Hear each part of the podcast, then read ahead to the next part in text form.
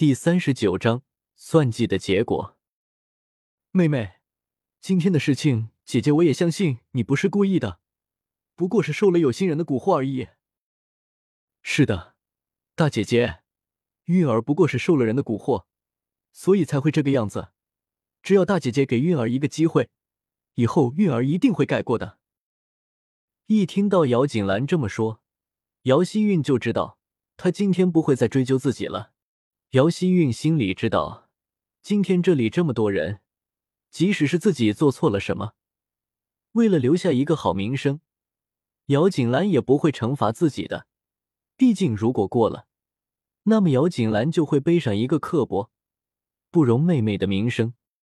姚锦兰好似根本就没有注意到姚希韵的话，反而事事看着云香，颇为痛心的说：“云香，我自问待你不薄，不知道到底是哪里得罪了你，竟然让你在母亲和妹妹面前这么诋毁我。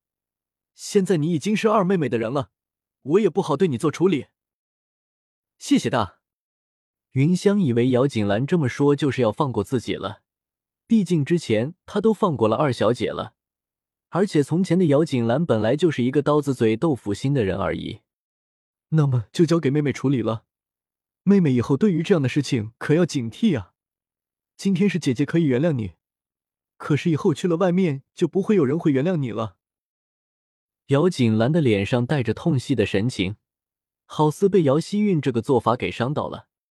不过很多人的确是这么想的，被自己的亲妹妹在这么多人面前陷害。为难，怕是没有那个人心里会一点感受都没有吧？是的，姐姐，韵儿以后一定不会了。至于云香，这样的奴婢实在是不该留在身边。回府之后，我会让母亲发卖了她的。姚希韵以为只要自己处理了云香，那么就可以摘清楚自己了，所以就更加卖力的在姚锦兰面前表现自己了。云香的脑子里都是晕乎乎的，发卖了自己。姚希韵的话一遍遍的在脑子里回响，云香没有想到自己一心一意的帮助夫人和二小姐，到了临了居然会这么的对待自己，这样他的命一定会没有了的。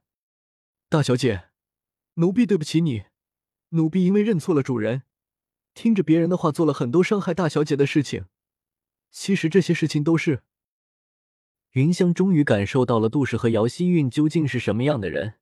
所以，想要将以前是谁指是自己伤害姚锦兰的主谋给说出来，可是没有等云香说出来，姚希韵一声大喝，就就打断了云香的话：“云香，你乱说什么呢？你害了我不够，还想要挑拨我和姐姐的感情吗？你好歹毒的心呀！要是你再敢继续乱说的话，那么我家去就让母亲杖毙了你！”姚希韵害怕云香真的将所有的事情都给说出来。于是脸红脖子粗的对着云香吼着，那副凶狠的样子，着实让当初以为姚希韵不过是一个优雅若美人的众人吃惊，恍然发现，原来的颇负盛名的美人也不过就是这个样子而已。姚锦兰看着姚希韵那害怕混乱的样子，眼里闪过一抹嘲讽，不过面上却是一副什么都不在意的样子。姚希韵这个样子，只会是自己证实了云香说的那些话的真实度而已。之前或许都还存在着一些疑惑的小姐，现在心里都肯定了云香的话吧。同时看着姚锦兰的目光，不再是不屑，而是同情了。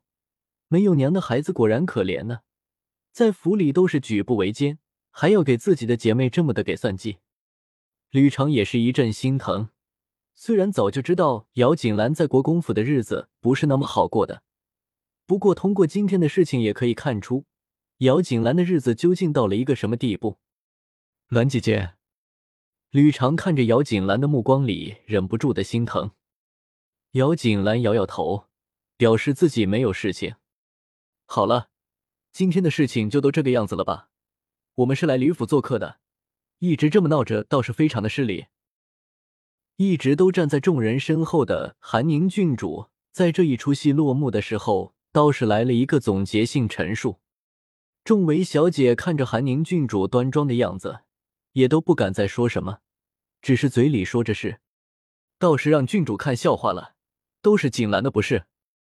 姚锦兰对着韩宁郡主欠身行礼，因为对方是林觉义的妹妹，所以下意识的姚锦兰对韩宁郡主倒是带着一丝客气与尊敬。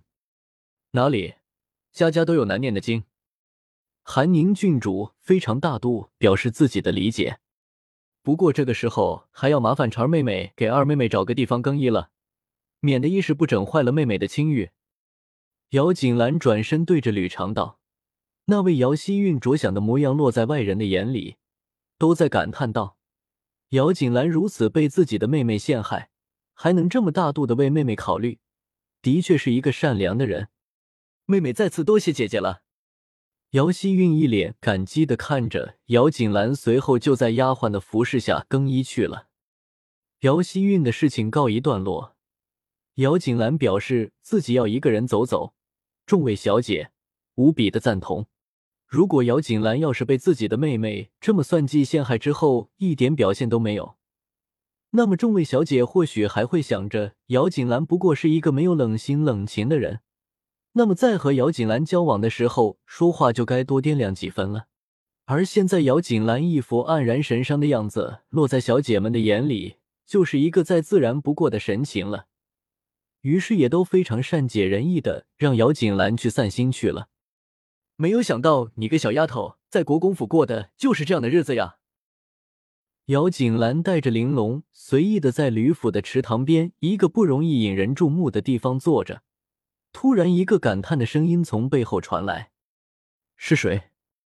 玲珑听到声音，警惕的问着：“小姑娘，你不要紧张嘛，是我这个老头子。”南希先生从假山的后面转身过来，玲珑看着南希先生，在姚锦兰的示意下站在一边，不再言语，所以才会求到先生名下，希望可以给自己寻求一个庇护。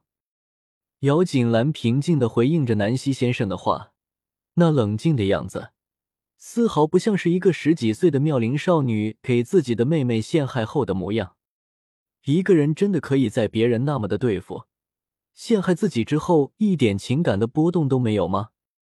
南希先生自问，就是自己或许都做不到如此的豁达吧。想着，心里倒是对姚锦兰多了几分好奇。我的要求你做到了。自然会收你弟弟为徒，不过我非常的好奇，你到底是怎么让林觉义那个臭小子答应你的要求的？林觉义什么人？南希先生可以说是非常的了解的，典型的油泼不进。想之前他用了好多方法，可是最后却还是什么用都没有。林觉义那张万年不变的脸上连半丝笑容都没有。虽然之前南希先生那么和姚锦兰提要求。可是南希先生心底都没有真的认为姚锦兰能够将这个事情给办到的。后来姚锦兰传来消息，让他给出时间验收成果的时候，南希先生都还不敢相信呢。直到真正的看到林觉义的笑容的时候，南希先生惊愣了好一会儿之后才敢确定呢。直接和他做交易。姚锦兰波澜不惊的给出答案。